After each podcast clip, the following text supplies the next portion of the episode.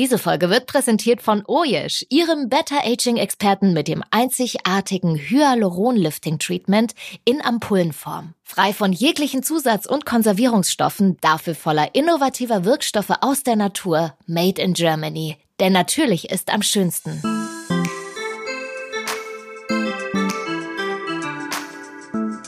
Bin ich nicht schön? Der Beauty Podcast mit mir, Dr. Mustafa Nawan, in dem sich alles um Schönheit, Schönheitsideale und Schönheitswahn dreht. Schönheit von innen wie von außen ist meine Passion, denn ich beschäftige mich beruflich mit dem Thema. Hier gebe ich hilfreiche Tipps und Tricks, wie Sie Ihr Aussehen und Ihr eigenes Wohlbefinden ganz einfach verbessern können, auch ohne sich gleich unter das Messer zu begeben. Für die ersten Folgen freue ich mich sehr, Claudia Delorme begrüßen zu dürfen.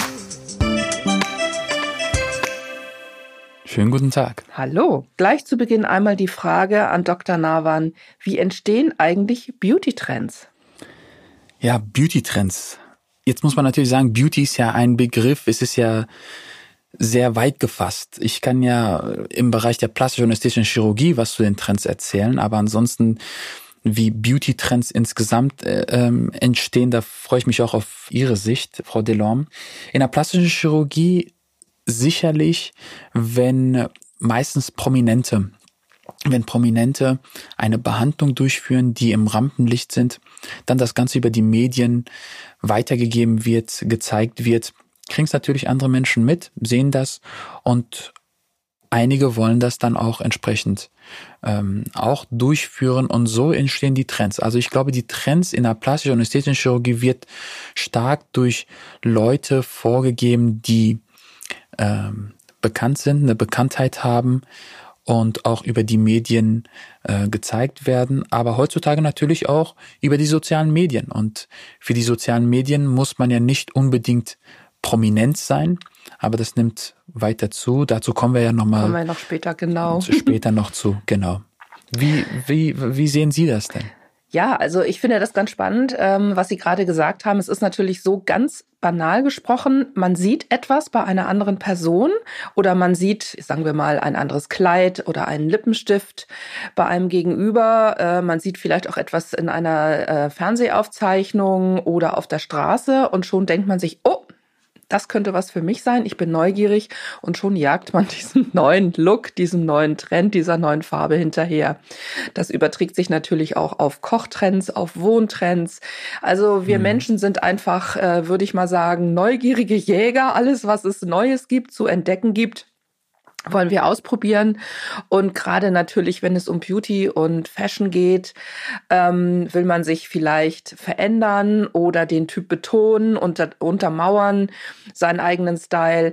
Und das hat natürlich zur Folge, äh, ja, das, das, das bedingt natürlich, dass immer wieder neue Einflüsse weltweit ja sozusagen uns bezirzen, doch wieder was Neues auszuprobieren. Eine riesen Konsumwelle hängt da natürlich dran, die ganze äh, Beauty- und Fashion-Industrie. Aber banal erklärt ist es, es gibt einen neuen Trend. Sagen wir mal, Mr. Armani in Mailand macht ein feuerrotes Kleid ähm, oder vielleicht Herr Valentino. Äh, und dann gibt's den passenden Lippenstift in derselben Farbe abgestimmt und schon ist ein neuer Farbton kreiert. Das sehen die äh, unsere Zuhörer Zuhörer zuerst in den Modemagazinen oder auch im Fernsehen und auf Social Media.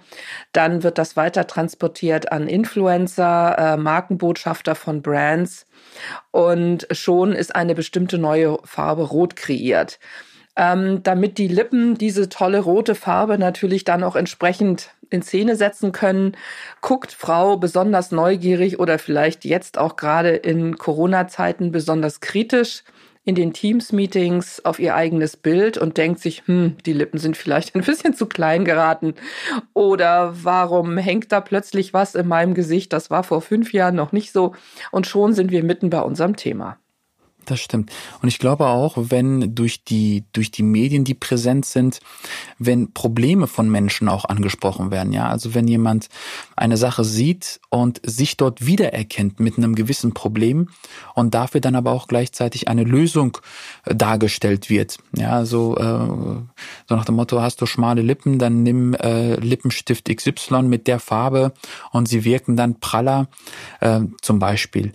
Dann äh, ja, erkennen sich da vielleicht einige wieder und versuchen das dann auch nochmal zu machen. Und wenn das dann einmal wie so ein Schneeballphänomen einmal ins Rollen kommt, dann ähm, kann sowas zu einem, zu einem Trend werden. Ja, das ist dann teilweise auch ziemlich unstoppable sozusagen.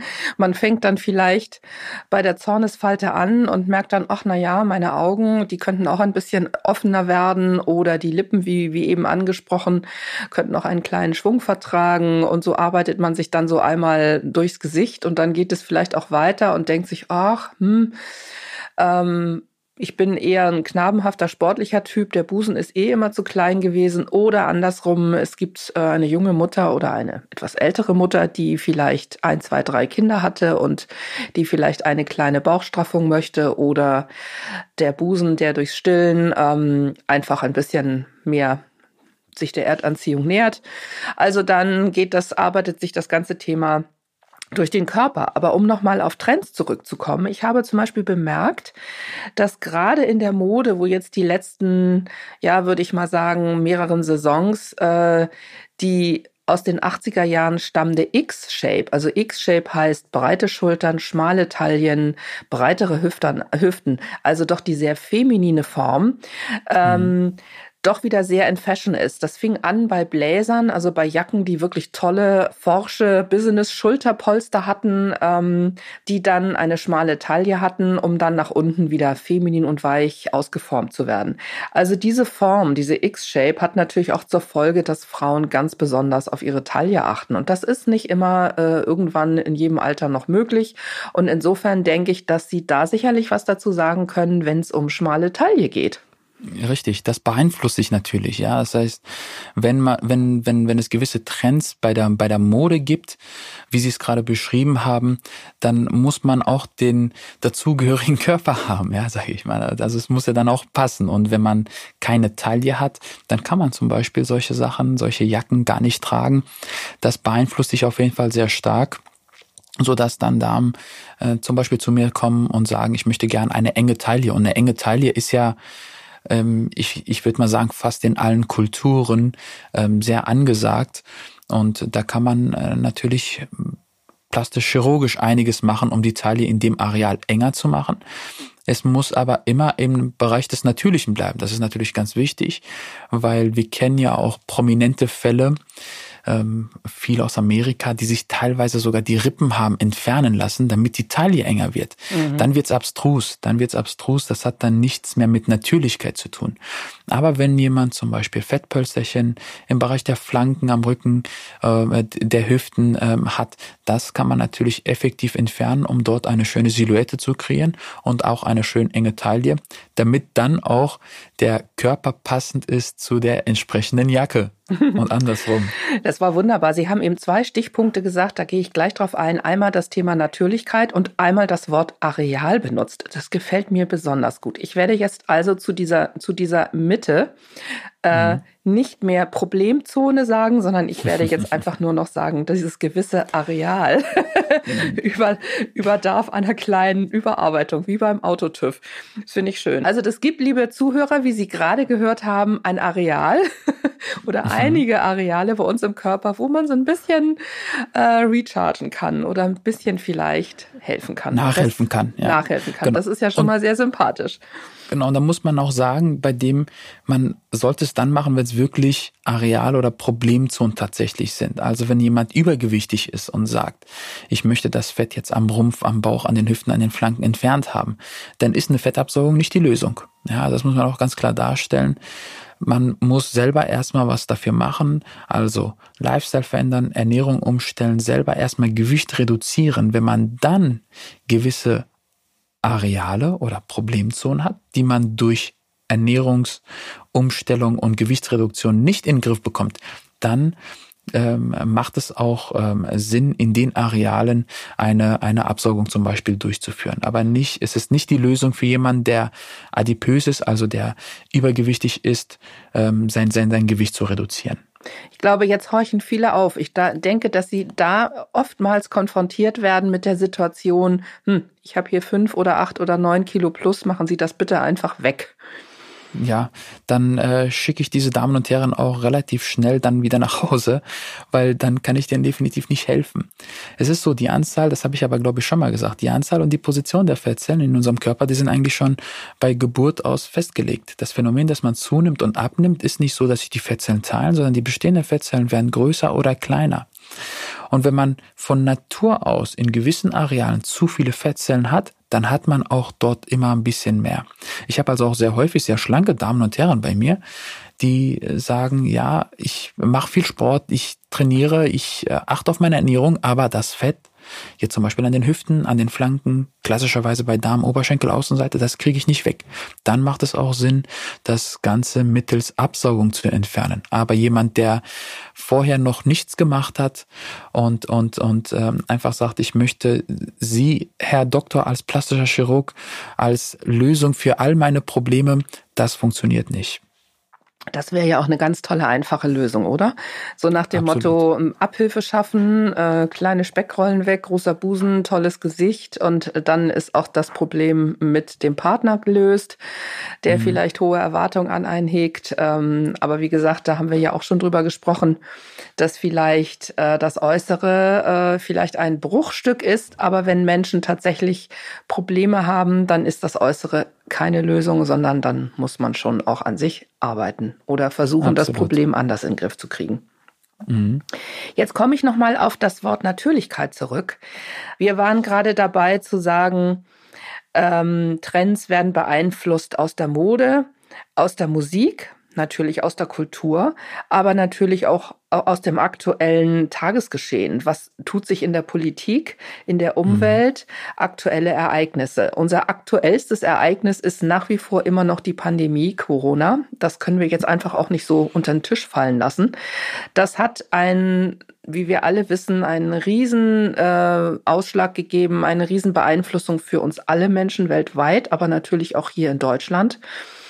Es hat vieles beschleunigt, äh, die Digitalisierung. Also wir fliegen nicht mehr in der Gegend rum, um morgens schnell zu irgendeinem Meeting von Nord nach Süddeutschland zu kommen, sondern wir sitzen vor einem Computer, sind in Teams-Meetings äh, verhangen oder alle Meetings ähnlicher Art und gucken natürlich besonders kritisch deshalb auf den Bildschirm. Wie sehen wir denn da aus? Wie treten wir denn unserem Gegenüber wie stellen wir uns dem dar? Und das wurde uns sozusagen jetzt via Bildschirm tatsächlich vor Augen geführt. Ich habe das Gefühl, dass durch Corona einerseits natürlich das Bewusstsein, oh Achtung, ich muss hier was machen, meine Augen, meine Lippen, ähm, was passiert mit meiner Haut? Äh, natürlich hängt das auch damit zusammen, was ist mit meiner Körperhaltung, wieso hänge ich da so schluffig rum? Also mhm. das sind alles Sachen, die einem plötzlich sehr äh, in our face ist, wie der Engländer so sagt, also sehr bewusst geworden sind. Gleichzeitig hat Corona aber nicht nur dieses äh, überspitzte Darstellen, also dieses Sehen des Gesichts nochmal in den Fokus gerückt, sondern auch die Natürlichkeit. Man hat sich zu Hause eingeigelt, man hat mehr Urlaub in Deutschland gemacht oder eigentlich vor, vor hauptsächlich Urlaub in Deutschland gemacht. Alles ist ein bisschen bodenständiger geworden, bisschen natürlicher zurückgekurbelt, was ich selber sehr gut finde, dass die Menschen wieder mehr gegroundet sind, ein bisschen mehr an das Hier und Jetzt und wo leben wir eigentlich, in mhm. welchem Umfeld. Ähm, und diese Natürlichkeit hat sich sofort auch äh, auf die Mode und die Beauty weitergepflanzt. Also im Grunde genommen ist das jetzt mal in die andere Richtung gedreht worden. Ein Trend kam nämlich von uns selber. Dieses Back to the Roots, mehr Natürlichkeit, schöne Haut, klare Haut, ein tolles Leuchten in den Augen. Gar nicht mehr nur dieses, ich sag's jetzt mal, knallrote Lippen, dieses Wham, dieses Ich bin a Star und äh, dieses Glamouröse, sondern vielleicht auch diese mehr Back to the Roots, mehr Natürlichkeit. Wie Absolut, sehen Sie das? Ja. Hm, sehe ich genauso. Also man befasst sich mehr mit sich, kehrt mehr auch zur Natürlichkeit. Das würde ich schon ähm, auch ähm, so sagen. Und was Sie ähm, äh, gerade gesagt haben, dass die Leute vor Meetings, Zoom-Meetings und so weiter und so fort vom Bildschirm sich selber auch nochmal aus einer anderen Perspektive sehen, die man sonst nicht kennt. Und ganz interessant, man sieht jetzt auch sein Gesicht in Bewegung, also unter Mimik, ja, wie ziehe ich meine Augenbrauen hoch, wie bewegt sich mein Mund und so weiter und so fort. Das kennen ja auch viele von sich eigentlich nicht. Denn wenn man in den Spiegel schaut, dann ist das ja meistens ein starres Bild. Man kommuniziert ja nicht mit sich selbst am Spiegel. Und jetzt sieht man auch seine Haltung, das Gesicht, die Mimik, auch alles in Bewegung. Und dann fallen einem schon gewisse Bereiche vielleicht auf, die man als störend empfindet und hat zeitgleich auch vielleicht ein bisschen mehr Zeit, sich mit dieser Thematik zu befassen zu Hause. Ja, das, also das stimme ich zu. Ich bin da auch, äh, ich geniere mich da nicht zu sagen, dass wenn ich lache in Teams-Meetings oder Zoom-Meetings, dann kriege ich kleine Hamsterbacken. Das ist irgendwie total putzig. Äh, das möchte man ehrlich gesagt aber gar nicht so von sich sagen.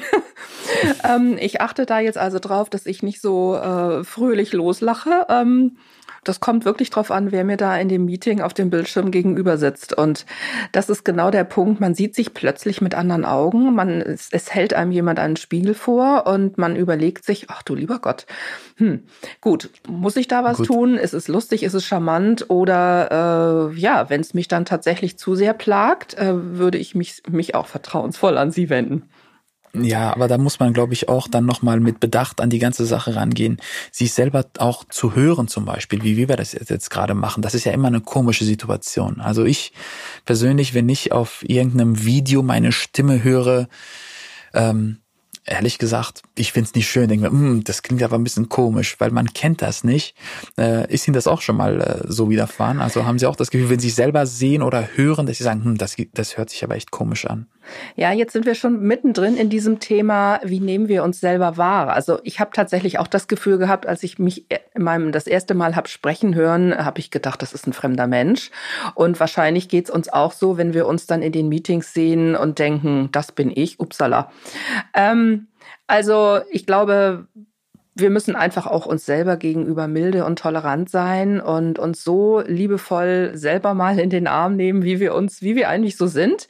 Aber ähm, natürlich auch, wir dürfen nicht nachlässig werden. Und wenn wir denn in diesen sozusagen Spiegeln sehen, ähm, ach Mensch, du hast da ein paar Kilos zu viel dir angefuttert, die müssen wieder runter. Ähm, mach mal ein bisschen mehr Sport. Ähm, halte dich aufrecht. Äh, das, das sind ja auch so kleine Anstupser, die gut tun. Das hat was mhm. mit Disziplin zu tun. Das hat was mit, ja, man, man steht einfach wieder besser da. Also man muss ja nicht gleich ganz krasse Maßnahmen ergreifen. Aber ich finde, so ein kleiner Anstupser, äh, sich immer mal wieder am Riemen zu reißen sozusagen, ist sehr hilfreich. Ja, um jetzt aber auch nochmal um auf das Thema nochmal zurückzukommen, Trends. Trends beschleunigen natürlich das Ganze dann nochmal. Ich glaube auch dann die Entscheidung, eine Sache zu machen, werden dann in dem Augenblick, wenn man eine Lösung für sein Problem sucht, und es ist vielleicht sogar Trend, dann wird das durch einen Trend eher beschleunigt. Um jetzt nochmal auf, auf, auf Trends und auch auf die Geschwindigkeit von Trends nochmal ja. zurückzukommen. Früher war das ja so, dass ein Trend länger angehalten hat. Und heutzutage, so sehe ich das, ist der Wandel bei den Trends auch viel, viel schneller. Sehen Sie das in der Mode genauso?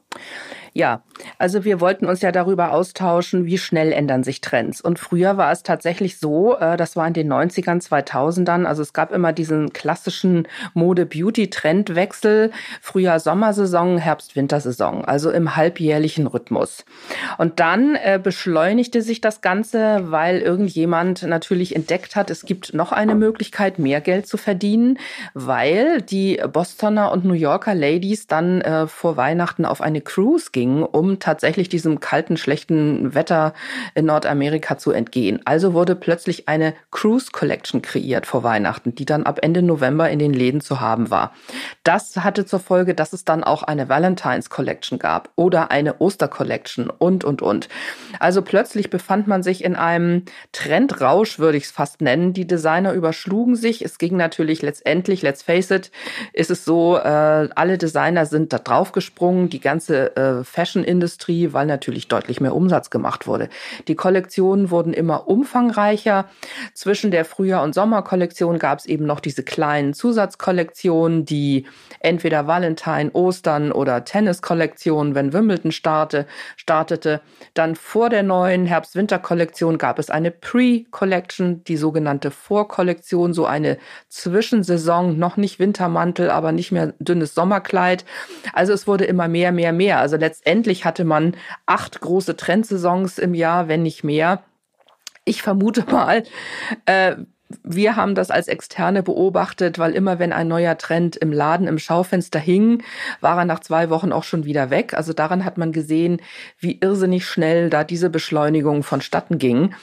Ähm, das Ganze ist natürlich auch jetzt in Corona auf dem Prüfstand, weil wir haben gemerkt, dass viele Läden einfach durch diese Pandemie ihre ganze Ware gar nicht mehr umsetzen konnten, auch durch die Schließungen. Also viele Designer an vorderster Front, äh, Mr. Armani hat dann auch gesagt, es muss eine Umkehr kommen. Wir sind da alle viel zu schnell geworden. Aber wenn man das jetzt übertragen würde auf Beauty-Trends, ähm, mhm man kann unmöglich, vermute ich mal, dass sie uns da gleich aufklären, im zwei, drei Wochen Rhythmus seinen Style, seinen Look ändern. Das ist in der Mode einfacher. Man kann sich mal schnell ein lilanes Boho-Kleid überschmeißen mhm. und schon hat man ein anderes Gefühl für den Tag, für den Abend. Aber ich würde jetzt, glaube ich, nicht im Tagesrhythmus oder Wochenrhythmus mir einen neuen Beauty-Trend oder eine neue Optik auf, aufoktroyieren. Ja. Ähm, ich würde da lieber meinem Stil treu bleiben. Was meinen Sie? Ja. Ja, also im Bereich der plastische ästhetischen Chirurgie kommt es natürlich darauf an, was es für eine, für eine Behandlung ist. Man kann dort natürlich äh, nicht so schnell hin und her jumpen wie bei der Mode. Ja, äh, äh Farbe X und Farbe Y. Und ähm, das gibt es in der plastischen Chirurgie nicht. Es gibt einige Operationen, die sind gar nicht mehr rückgängig machbar. Und das muss man sich wirklich sehr bewusst sein. Jetzt kommt natürlich darauf an, sind es minimalinvasive Behandlungen, ist es vielleicht eine Unterspritzung, die ähm, ähm, teils sich von alleine nach einer gewissen Zeit abbaut oder teils auch ähm, rückgängig gemacht werden kann? Oder ist das jetzt ein großer invasiver Eingriff, zum Beispiel ein Facelift, ja, den ich dann nicht einfach mal so rückgängig machen kann? Und das muss man sich sehr bewusst sein. Und deswegen ist es auch ganz wichtig, umso invasiver die Behandlung wird, umso weniger Trends nachzueifern. Denn ja. Trends und Mode kommt und geht. Aber wenn man einen invasiven Eingriff gemacht hat, das bleibt. Und dessen muss man sich wirklich sehr bewusst sein. Also wir unterscheiden hier ganz klar ähm, Modetrend, Beauty-Trend, ob das jetzt ein farbiges Kleid ist oder ein kleines schwarzes oder ein neuer Lippenstift, wo es um Farbe und Schnitte geht. Das kann jeder jeden Tag wechseln und ausprobieren. Natürlich auch da empfehle ich, jeder Mensch hat ja, ist ja sein eigener Typ, sein eigener Charakter, dass man sich treu bleibt. Man kann zwar rumexperimentieren, das rate ich jedem, das macht Spaß, das macht locker, aber zu wünschen ist es, dass jeder irgendwann seine Linie findet und seinen eigenen Typ betont. Mhm. Das wiederum ist natürlich auch, was das wirkliche, ja, gengegebene die Charakterzüge, die man hat, wie ist mein Gesicht geschnitten, was habe ich für eine Figur, dass man sich da doch in gewisser, in gewissem Maße treu bleibt. Mhm. Ähm, wie Sie haben gerade angesprochen, Unterspritzung und also wie invasiv das ist. Also wenn wir schneiden, ist es eine bleibende, bestehende Veränderung. Also Achtung, Vorsicht. Und bei den Unterspritzungen, die sich teilweise wieder abbauen, da sprechen wir über Botox, da sprechen wir über Hyaluron. Was genau erklären Sie? Klären Sie uns da auf? Was bleibt wie lange wo im Gesicht hängen? Ja, also Botox ähm, ist ja sehr bekannt. Ähm, letztendlich ein Medikament, was auch sehr häufig therapeutisch eingesetzt wird im Bereich der ästhetischen Behandlung zur Faltenreduzierung. Es ist muskelrelaxierend, das heißt, wenn es zu einer Muskelrelaxierung kommt, entfalten sich auch die Falten, die es darüber gibt. Klassischerweise die Stirnfalten, die Zornesfalte, die Krähenfüße. Mhm. Da, wo man halt so viel Mimik hat bin ich ein großer Fan von. Man kriegt tolle Ergebnisse, wenn es richtig in der richtigen Position angewandt ist. Wenn man jetzt zum Beispiel am unteren Gesichtsbereich Muskeln lähmt, dann kann sich auch tatsächlich die Mimik verändern, wenn jemand zum Beispiel beim Lachen seinen Mund verzieht oder ähnliches. Deswegen hat in meinen Augen Botox in den Arealen nicht zu suchen, sondern ausschließlich im oberen Gesichtsdrittel, wo es auch übrigens zum aktuellen Zeitpunkt auch ähm, offiziell nur die Zulassung für ästhetische Behandlungen hat. Also okay, das ist hochinteressant. Also wir merken, im oberen Gesicht ist Botox super fein wenn ihn jemand aufschwatzt, das kann da und da auch unten, dann Achtung, Gefahrenzone könnte tatsächlich die Mimik äh, drastisch ändern, was wir nicht wollen. Und ich weiß ja auch, dass da ein Nerv sitzt, ein Trigeminusnerv. Äh, der kann ja, auch ordentlich zucken und sich ordentlich nee. bemerkbar machen oder? Ja, also der Trigeminusnerv, also bei den, es gibt ja ganz, also die Anatomie des Gesichtes ist sehr, sehr komplex. Ja, Trigeminusnerv ist ja nur einer von den Nerven und der ist ja eigentlich nur für die sensible Versorgung äh, zuständig. Aber es gibt dann noch den Facialis, der für die Motorik, also für die für die für die Motorik äh, dort vor Ort ist. Aber mhm. Botox hat keinen Einfluss auf die Nerven, sondern auf die Muskeln mhm. beziehungsweise an der motorischen Endplatte, wo der Nerv sozusagen das Signal an die Muskulatur gibt, jetzt kontrahier dich. Da in dem Bereich wirkt es um das simpel zu erklären. Ja, das ist ähm, spannend. also wenn da zum Beispiel Botox sitzt, dann würde praktisch der Nerv Signale senden, lache, lache, lache oder äh, zucke mal oder zwinker mal und plötzlich, äh, äh, ja, diese Reizweiterleitung ist blockiert, weil Botox da hockt. Ist das äh, so, so ungefähr, genau. Es ist aber wirklich, wirklich sehr niedrig dosiert und wirkt nur lokal. Und bei Botox, es wird auf jeden Fall abgebaut. Ja, da braucht man sich keine Sorgen zu machen, dass es jetzt bleibend ist. Botox hält ungefähr je nach Dosierung, je nachdem wie viel Botox initiiert wurde, ungefähr vier bis sechs Monate an. Es ist ein schleichender Prozess. Es wird dann immer nach und nach abgebaut und die Muskulatur bekommt wieder ihre Aktivität in den entsprechenden Arealen. Aber um nochmal auf das untere Gesichtsdrittel zu kommen, also im unteren Gesichtsdrittel kann es natürlich auch eingesetzt werden, aber dann muss man sich mit der Anatomie sehr, sehr gut auskennen. Es gibt zum Beispiel Muskeln am Mundwinkel, die den Mundwinkel runterziehen. Und ähm, das macht man so einen traurigen ähm, Gesichtsausdruck. Mhm. Wenn man an der Stelle zum Beispiel ganz gezielt den Muskel leicht mit Botox behandelt und der Muskel relaxiert ist und dadurch die Mundwinkel wieder weiter ein bisschen hochgehen, wodurch man dann auch wiederum freundlicher aussieht, dann ist es wiederum richtig gemacht und gut angesetzt. Aber man muss wissen, wo ist der Muskel, wie tief injiziere ich, wie viel von dem Produkt und so weiter und so fort. Wenn man andere Muskeln, die zum Beispiel den Mundwinkel nach oben ziehen. Wenn man den entkräftigt, dann kann es aber auch passieren, dass der Mundwinkel nach unten geht.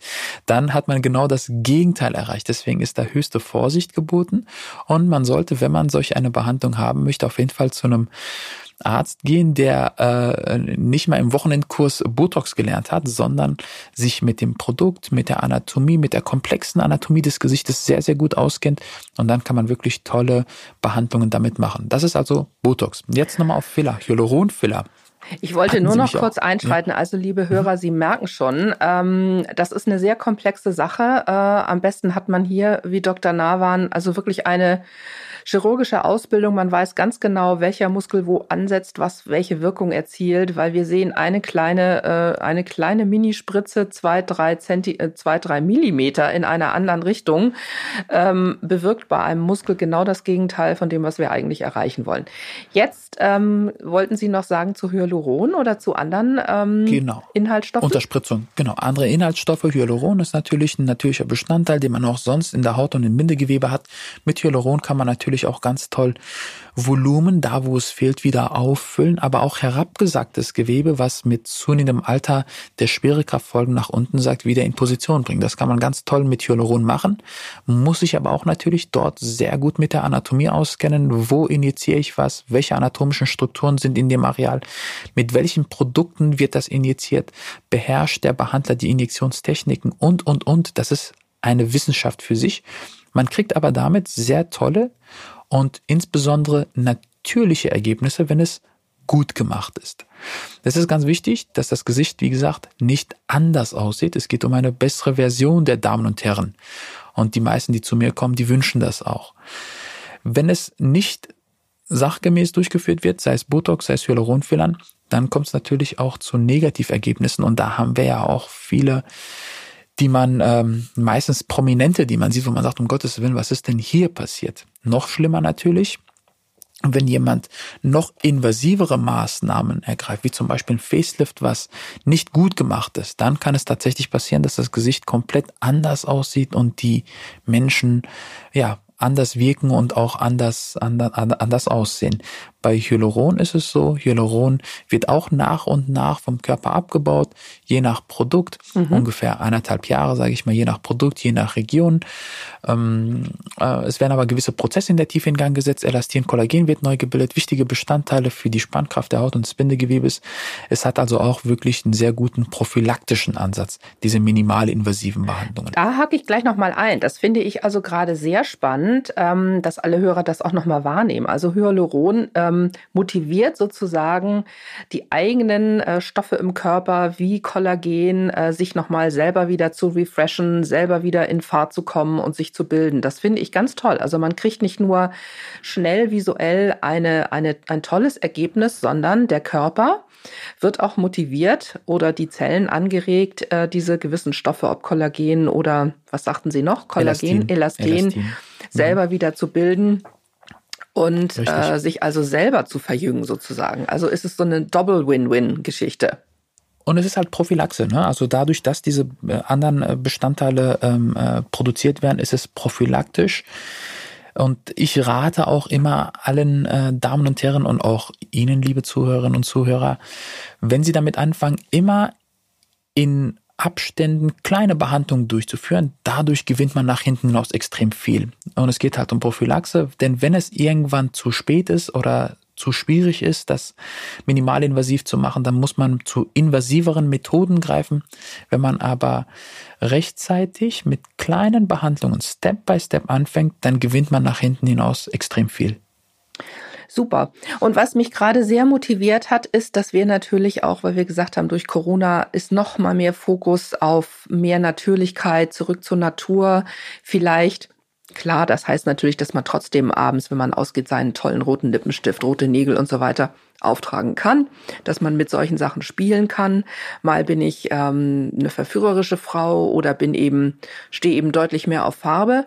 Aber äh, es war ja nun auch schon vor Corona der Fall, dass viele einfach, viele Frauen einfach sagen oder viele Männer auch. Also ich bin einfach ein natürlicher, sportlicher Typ.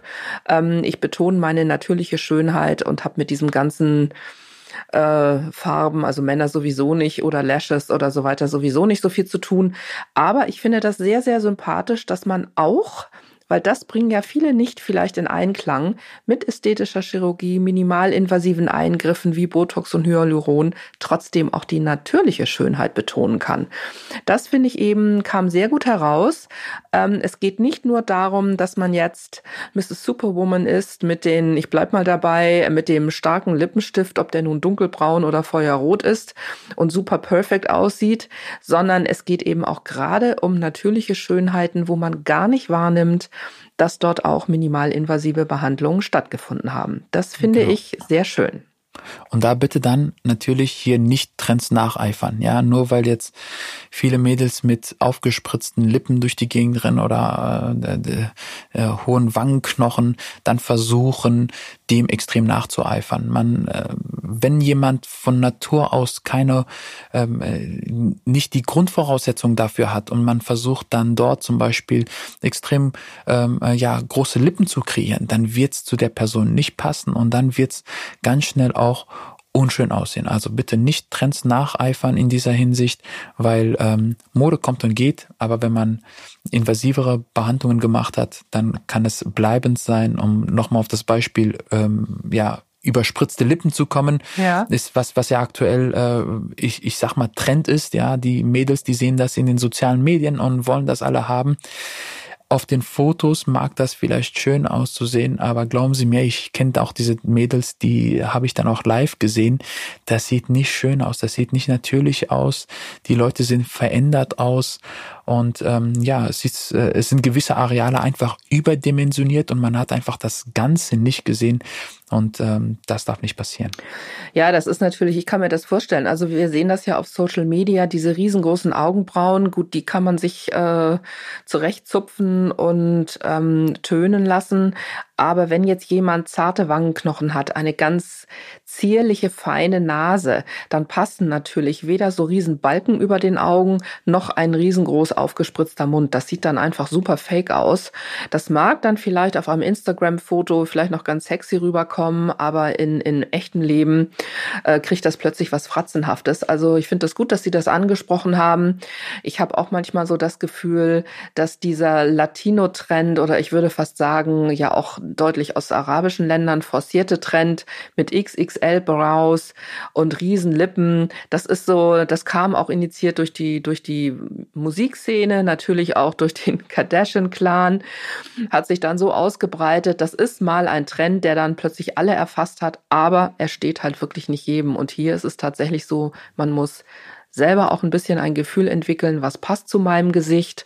Und wenn man das selber nicht so richtig einschätzen kann, tatsächlich hoffentlich von einem äh, super Arzt wie zum Beispiel von Ihnen beraten zu werden, äh, der das dann auch wirklich nett. sagt, it's not your thing, ähm, ich würde dir das und das empfehlen. Ja, vielen Dank. Da muss man natürlich sehr vorsichtig sein, auch in dieser Hinsicht, ähm, wenn, wenn man fünf Behandler, Ärzte fragt, äh, wird es vielleicht einer doch machen. Ja? Und ähm, deswegen ist es aber auch Aufgabe von uns Ärzten, die solche Behandlungen durch, durchführen, das äh, zu verstehen und nicht äh, Modetrends nachzueifern und nicht jedem äh, Wunsch von äh, Damen und Herren, die zu einem kommen, ähm, hinterherrennen, sondern auch mal auf die Bremse drücken, wenn es sein muss. Das heißt also, klar, haben Sie, empfinden Sie so, dass Sie eine Verantwortung tragen als ästhetischer Chirurg? Absolut, natürlich. Das ist ja, ich äh, als Arzt sollte, jeder Arzt sollte das haben. Die Verantwortung. Wir, wir sind ja, es geht ja um Sicherheit. Wir sind für unsere Patienten, für die Damen und Herren, die zu uns kommen, tagtäglich verantwortlich. Und wenn man solche Sachen macht, sehe ich als plastischer Chirurg, als Arzt, sehe, dass es unverantwortlich ist, gewisse Behandlungen zu machen, wo Leute entstellt werden. Mhm. Begrüßen also viele ästhetische Chirurgen vielleicht sogar neue Trends als Grundlage ihres Schaffens, also ne, immer mehr, mehr, mehr? Ja, es ist natürlich auch, und es steckt natürlich auch ein Business dahinter. Es ist ganz klar, mhm. wenn, wenn, wenn, wenn gewisse äh, Trends aufkommen und jemand eine Spezialisierung in dem Bereich hat, ja, zum Beispiel die ganz großen Brüste und der macht dann die ganz großen Implantate rein, das, und dann steigt natürlich für den in dem Augenblick auch die Nachfrage.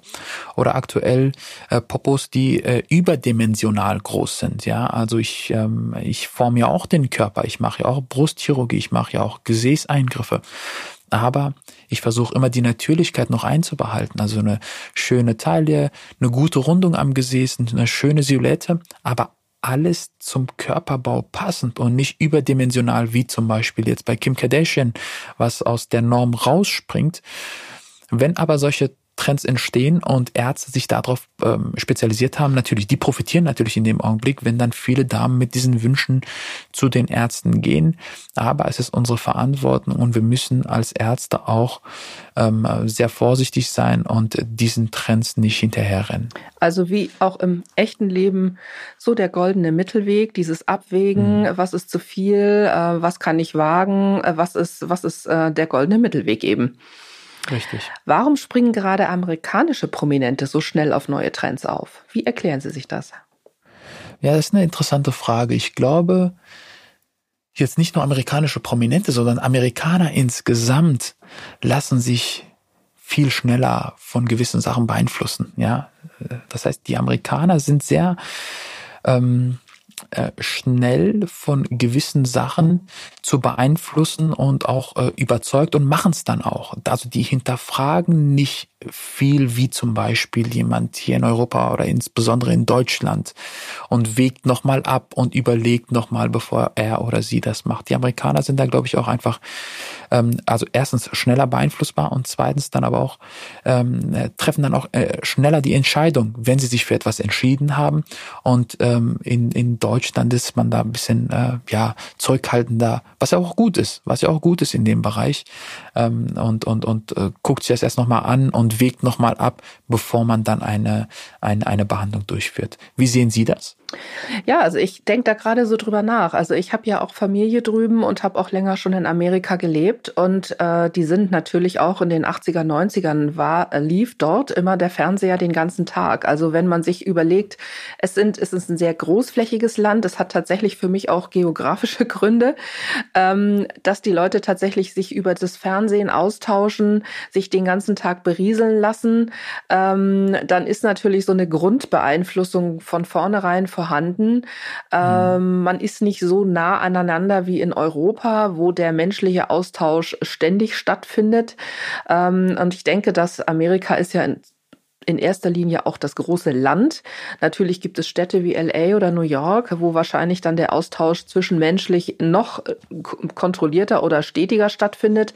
Aber dieses großflächige Land, wo ständig, ich überspitze das jetzt mal oberflächlich, der Fernseher äh, vor sich hin surrt und irgendwelche äh, ja, Verführung von sich gibt, kauft das, ist das, macht das, trag jenes, ähm, ist natürlich eine Beeinflussung äh, schneller gegeben. Also das fällt mir so auf.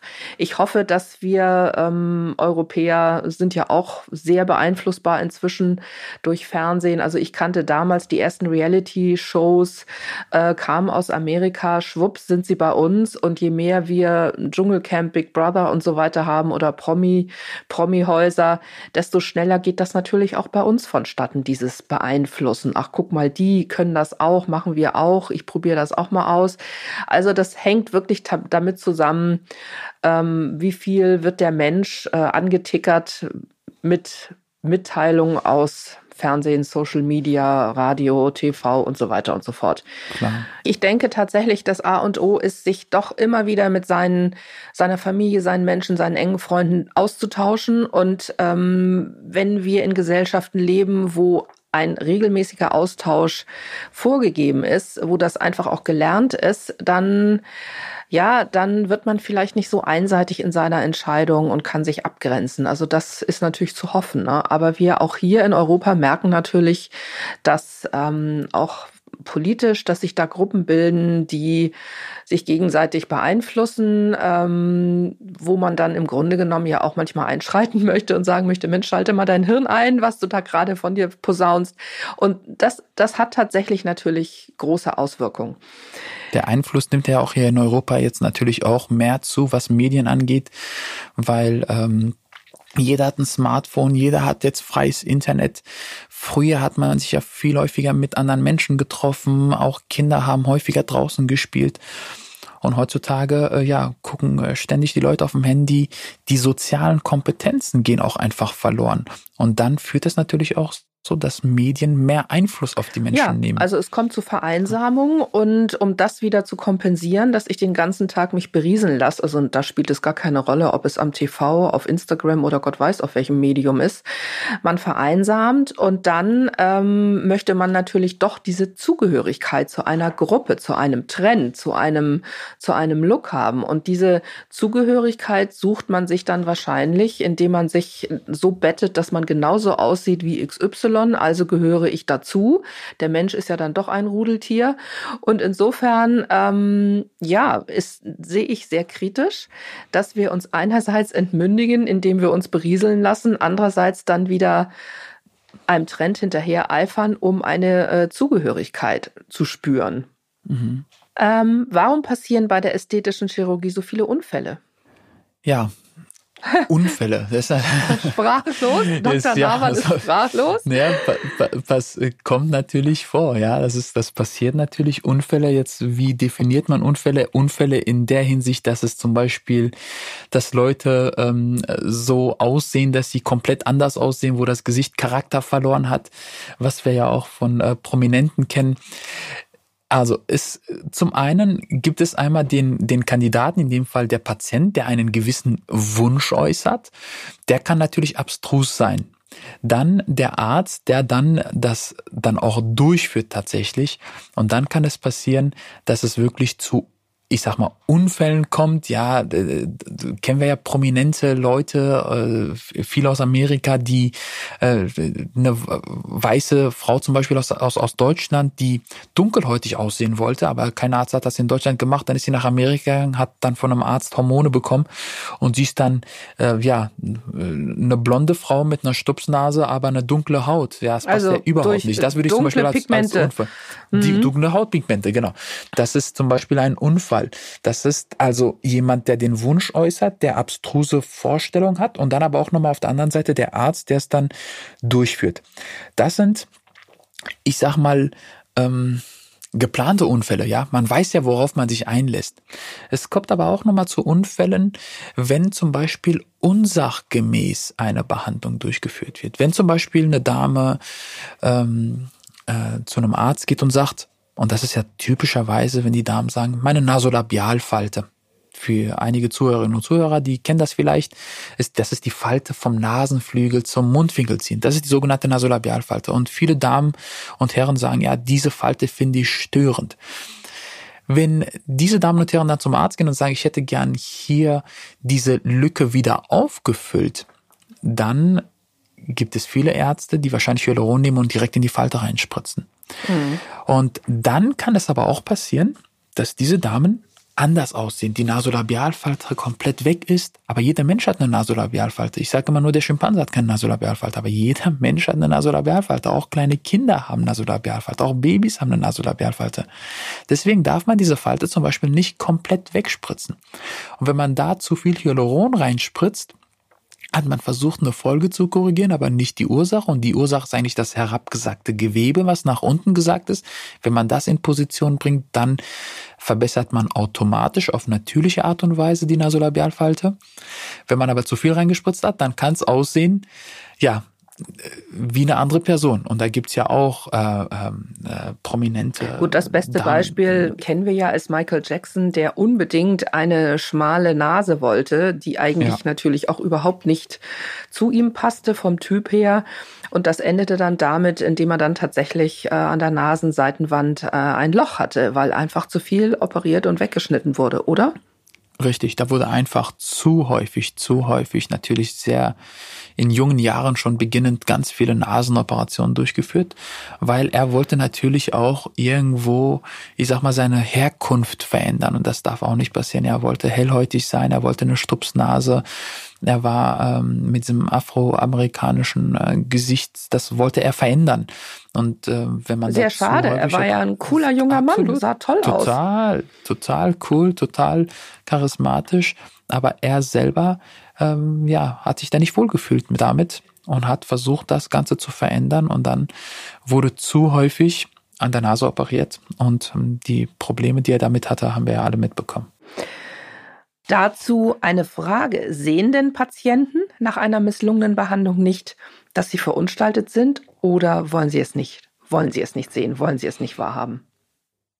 Ich glaube, dass sich die Menschen das Auge gewöhnt sich ja auch dran an einen, an einen, an einen Gesichtsausdruck. Wenn jemand also klein damit anfängt und zum Beispiel ein bisschen Hyaluron in die Lippen reinspritzt, bleiben wir einfach bei dem Beispiel Lippen, dann finden sie es vielleicht am Anfang schön und sagen, ach, guck mal, ein bisschen Volumen, das passt und das gefällt mir ganz gut. Nach einer gewissen Zeit sehen sie es wahrscheinlich selber nicht mehr, dass sie immer noch Volumen in den Lippen haben, weil das Auge gewöhnt sich natürlich dran, wenn man sich jeden Tag in den Spiegel schaut gehen dann wieder zum Arzt und sagen, ja, ich hätte gerne noch ein bisschen mehr Volumen im Bereich der Lippen. Der Arzt guckt in seine Akten und sieht, aha, letztes Mal habe ich, äh, ich sag mal, ein Milliliter Hyaluron in die Lippen reingespritzt. Ja, also das hat gut zu einem guten Erfolg geführt. Die Patientin war auch zufrieden. Das sah auch natürlich und schön aus. Also machen wir dieses Mal wiederum ein Milliliter. Ohne aber zu kalkulieren, dass sie noch von der ersten Behandlung noch ein bisschen Volumen in den Lippen hat. Und so kann es passieren, dass zum Beispiel gewisse Areale nach und nach überdimensioniert aussehen. Die Damen, die aber diese Behandlung durchführen, also bei, bei sich durchführen lassen, das irgendwann nicht mehr so extrem wahrnehmen. Das ist ganz interessant. Man sieht die Leute, die haben ganz, ganz äh, viel Volumen, zum Beispiel in den Lippen. Und wenn man sie fragt, äh, sind sie zufrieden mit den Lippen? Nö, ich hätte gern noch ein bisschen mehr Volumen, wo man sich die Hände auf den Kopf schlägt, sagt, wie kann das denn passieren? Die Leute gewöhnen sich irgendwann dran und verlieren dann irgendwann die Sicht für die Natürlichkeit und dann kann es zu solchen ähm, Phänomenen kommen.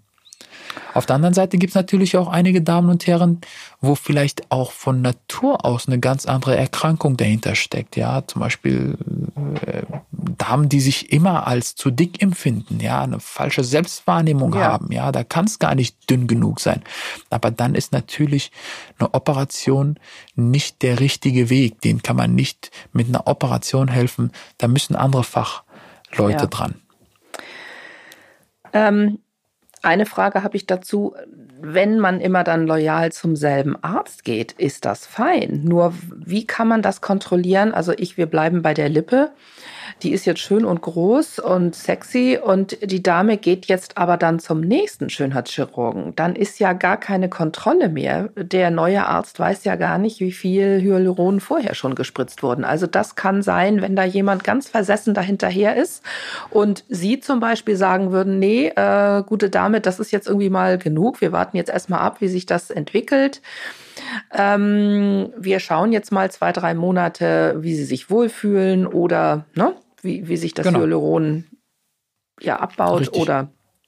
Genau, es gibt halt einige, einige, einige äh, Damen und Herren, die dann einfach Arzt-Jumping machen. Ja, mal bei dem einen Arzt, mal bei dem mhm. einen Arzt, bei dem habe ich dieses gesehen, bei dem habe ich jenes gesehen und jeder äh, im wahrsten Sinne des Wortes Doktor drum, ja, und dann kann es natürlich irgendwann ganz abstrus aussehen.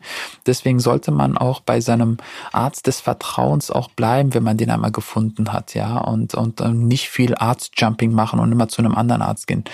Wenn ich Patienten bei mir habe, die einen Wunsch äußern, wo ich schon feststelle, oh, das ist aber jetzt wirklich abstrus, was die Dame gerade oder der Herr gerade wünscht, und die mir schon im Beratungsgespräch sagen, ich war aber auch schon bei drei anderen Ärzten wegen dieser Angelegenheit Gelegenheit, dann gehen alle Alarmglocken bei mir an. Also Dr. Nawan, Butter bei die Fische, wie man hier im Norden sagt. Was war bislang Ihr schlimmster Fall, der bei Ihnen landete sozusagen?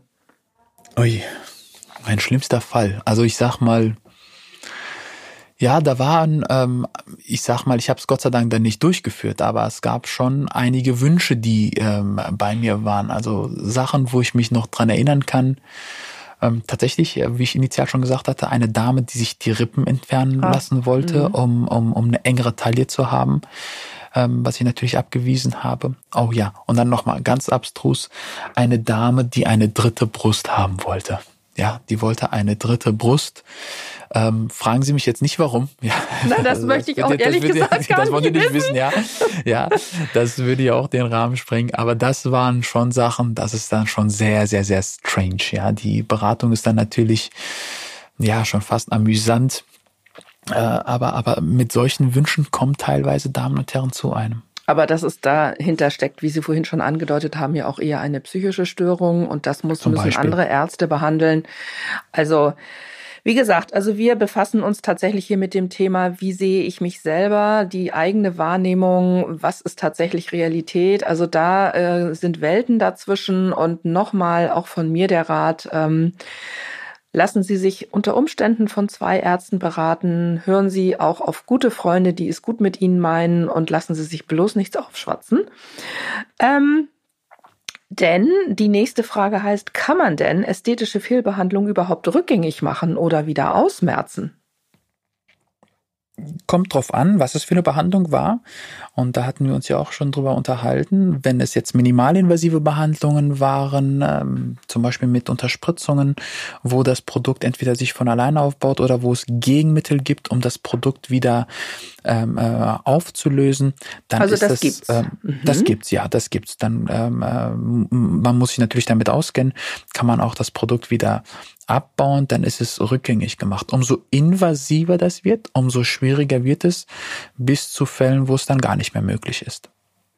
Dann kann man vielleicht dann tatsächlich nur mit einer OP gegensteuern, um gewisse Fehlschnitte, sage ich jetzt mal, äh, irgendwie aufzufangen. Oder muss das dann erstmal lange ruhen, bevor Gewebe sich vielleicht hoffentlich von alleine wieder regeneriert? Je nach, je nach Situation, ja. Es gibt einige Situationen, wo man dann einfach abwarten muss, wenn das Gewebe zum Beispiel geschwollen ist oder ähnliches. Da muss man erstmal warten, bis man das Endergebnis erstmal erreicht hat. Und dann kann man dann nochmal korrigierend tätig werden. Korrigieren heißt sozusagen das Beste aus der Situation machen, aber heißt nicht komplett rückgängig machen. Ja, also rückgängig machen, wir den Ist-Zustand erreichen. Das schafft man dann meistens nicht. Man kann das Beste daraus machen und ähm, da haben wir äh, plastische Chirurgen äh, einiges, ich sag mal, im, im Portfolio, ja, wo man was man nochmal machen kann, wie man gewisse Sachen nochmal verbessern kann. Aber das Ganze rückgängig machen, das kann umso invasiver der Eingriff war, umso unwahrscheinlicher ist es, dass man es dann auch komplett rückgängig machen kann. Deshalb also vielen Dank für Ihre Meinung dazu, Dr. Nawan. Deshalb also von uns auch nochmal hier den Rat, bevor Sie sich entscheiden, etwas machen zu lassen, hören Sie sich den Rat des Arztes Ihres Vertrauens an und entscheiden Sie dann, lassen Sie sich ja nicht äh, beschwatzen, wenn Sie das Gefühl haben, ein Arzt schiebt Sie zu schnell oder überredet Sie, dann sollten Sie vielleicht lieber nochmal Abstand nehmen oder nochmal nachhaken. Genau. Und es ist absolut legitim, sich natürlich auch von Ärzten, mehreren Ärzten darüber äh, beraten zu lassen, ja, und zu, zu, zu informieren. Und äh, denn es ist jetzt nicht Haare schneiden, ich gehe einfach mal zum Friseur und der macht jetzt einfach mal die Haare, sondern ein operativer Eingriff mit allem, was dazugehört. Wenn es zum Beispiel ein operativer Eingriff ist, absolut legitim, wenn man sich mehrere Meinungen einholt.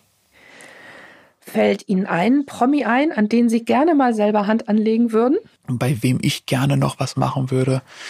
Ich finde zum Beispiel Nicole Kidman. Nicole Kidman ist eine wunderhübsche Frau, eine ganz tolle Ausstrahlung, aber ähm, zu gewissen Zeiten einfach in gewissen Bereichen overtreated. Ja, zum mhm. Beispiel die sogenannte Nasolabialfalte zu viel, ihre Mimik hat sich verändert, die Gesichtszüge und äh, da würde ich schon gerne, ähm, ja, ich sag mal, revidierend oder korrigierend drangehen, weil das ist eine wunderhübsche Frau und da kann man, glaube ich, ganz toll auf natürliche Art und Weise ihre, ihre, ihre Schönheit zur Geltung bringen, ohne dass sie anders und entstellt aussieht.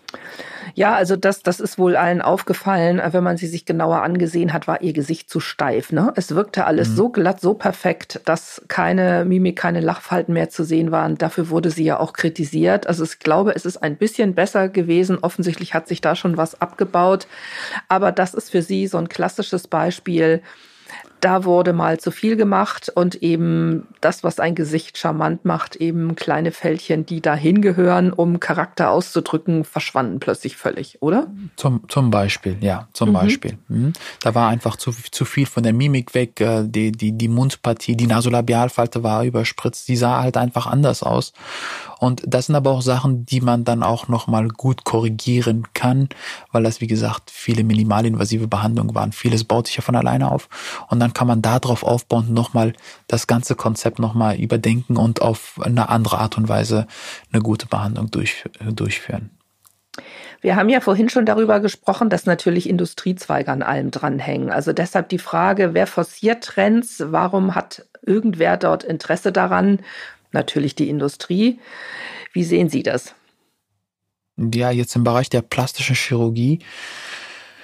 Plastisch-ästhetische Chirurgie ist natürlich die Industrie, die, die, die, die Firmen, ich sag mal, die, die Produkte verkaufen. Ja, denen ist natürlich, die verdienen Geld daran, wenn gewisse Produkte häufig und viel verkauft werden. Ja, äh, ich sag mal, bestimmte Implantatformen, irgendwelche äh, Unterspritzungsprodukte und so weiter und so fort.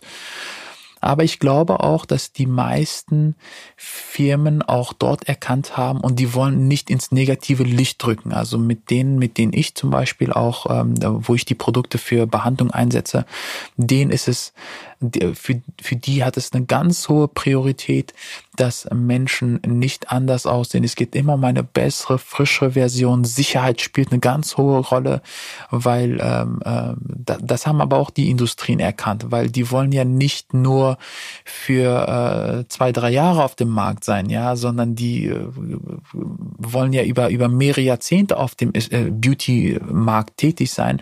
Und auch die haben erkannt, dass am Ende sich Natürlichkeit durchsetzen wird. Und so fokussieren und positionieren sie sich und versuchen, wie gesagt, auch diese ganzen Trends, was es im Bereich der plastischen und ästhetischen äh, Chirurgie gibt, äh, eher ein bisschen aus dem Weg zu gehen. Ja, das sehe ich genauso. Das kann ich aus der Mode auch nur unterstreichen. Gerade ist da ja auch Corona ein Treiber gewesen. Plötzlich merkten, Plötzlich merkten alle Läden, alle Geschäfte, alle Brands, dass sie viel zu viel Mode auf den Markt ge geschmissen haben, gar nicht mehr umsetzen, absetzen konnten. Und insofern denke ich, dass es da auch äh, vieles revidierende Prozesse gerade entgangen sind. Ähm, natürlich wird kein Hersteller oder kein Brand freiwillig auf Umsatz verzichten wollen. Nur das Ergebnis, dass man dann auf der ganzen Ware hängen bleibt, weil man zu viele Kollektionen ausliefert und ständig mehr, mehr, mehr will. Das haben wir alle durch Corona bewusst wahrgenommen, dass es einfach too much war, zu viel von allem. Und wenn da Prozesse in Gang kommen, die alles wieder ein bisschen in eine Normalität bringen, die dann auch realistisch ist, würde ich das auch sehr befürworten. Ja, sind Sie schon mal auf, persönlich auf einen Trend reingefallen, wo Sie sich geärgert haben und gedacht haben, ach so ein Mist, umsonst geshoppt, äh, kann ich gar nicht gebrauchen oder aus ästhetischer Hinsicht? Haben Sie da mal was gemacht, wo Sie sagen, na, das hätte ich mir gerne erspart? Ja, also ähm, Gott sei Dank alles, was ähm, reversibel war, ja, also nicht kein operativer äh, Behandlung oder ähnliches, sondern mehr, ich sag mal, äh, äh, Sünden im Bereich der, der, der Mode, wo ich jetzt im Nachhinein sage, oh, das sah aber echt schräg aus, das hättest du vielleicht nicht machen sollen, aber zu dem Zeitpunkt war es gut, weil es war ja Trend, ja, es war vielleicht mal die ein oder andere Frisur, wo ich jetzt im Nachgang sagen würde, oh, das sah aber echt komisch aus. Ähm, äh, aber Zum Beispiel, war, jetzt bin ich ganz äh, neugierig. Ja, was war das denn? Die Tolle? Die, die Elvis-Tolle? nein, nein, nein. So, so, so natürlich nicht, so nicht. Aber so ein bisschen diese, ähm, kennen Sie noch von den, äh, von den, von den Backstreet Boys, die hatten doch mal ein, ein äh, wie hieß der, Nick, Nick glaube ich, Nick Carter, der die Haare so an den Seiten mit Mittelscheitel rechts und links und unten drunter oh, ja. so ein bisschen wegrasiert, ja. Hm. So in die Richtung ging das, aber damals war es nicht schlimm, weil alle so dann rumgerannt sind, mhm. ja. Dann, dann passte das. Aber jetzt im Nachgang, wenn ich mir gewisse äh, Fotos anschaue, denke ich mir, oh, wie sah das denn damals aus? Oder halt ähm, äh, äh Trends äh, aus der Mode zum Beispiel diese, kennen Sie noch diese Bomber, Bomberjacken, diese ganz großen Bomberjacken äh, von, von äh, ich weiß gar nicht mehr, wie die, Firma hieß, wo ich jetzt auch im Nachgang sage, mein Gott, das sah aber echt komisch aus, aber du hast es halt damals angezogen. Ja, liebe Hörer. Gibt's bei Ihnen irgendetwas? Ja, liebe Hörer, ich habe ja gerade so ein Schmunzeln im Gesicht, weil Dr. Nawan ist super elegant, ein sportlich lässiger, aber sehr eleganter Mann und ehrlich gesagt eine Bomberjacke, da muss ich wirklich lachen und denken so, hm. Aber ja, Sünden. Ich, ja, Sünden. Also Jugendsünden. Ich, Jugendsünden. Ich meine, ich habe natürlich auch äh, durch meine Zeit in der Fashion-Industrie jeden Trend, nicht jeden Trend mitgemacht, aber mir stand vieles. Ich bin ja so ein großes, schlachsiges Wesen und insofern habe ich natürlich gerne klassische Trends, elegante Mode getragen, äh, The Little Black Dress, aber ich liebe auch verrückte bunte Boho-Kleider und da also kann man mich gar nicht genug locken, da bin ich wirklich dabei. Aber ich habe tatsächlich eine Sünde begangen. Gott sei Dank habe ich nicht schneiden lassen, aber ich habe natürlich in den 90er Jahren, wie das damals so war, ganz dünn gezupfte Augenbrauen gehabt. Und zwar, mhm. ich bin französischer Abstammung, ich hatte immer sehr buschige, zusammenwachsende Augenbrauen. Darüber würde ich mich jetzt freuen im, im Trend der großen XXL Augenbrows. Die sind jetzt leider, leider weg, weil Augenbrauen wachsen auch nicht nach in dem Sinne. Also ich habe tatsächlich in den 90er Jahren, in Zeiten der Supermodels, als alles so Kate Moss verschwindend dünn dahin glitt, mir diese tollen großen Augenbrauen dünn gezupft. Und also das kann ich nur sagen, die wieder halbwegs hinzukriegen, das ist wirklich ein Akt und die wachsen sehr, sehr, sehr spärlich nach. Ja, das ist so meine Sünde. Mhm. Ähm, aber gut, auch damit kann ich leben. Äh, ja. Was wird sich zukünftig durchsetzen? Wohin geht die Reise in Sachen Beauty-Trends? Was haben Sie für ein Gefühl?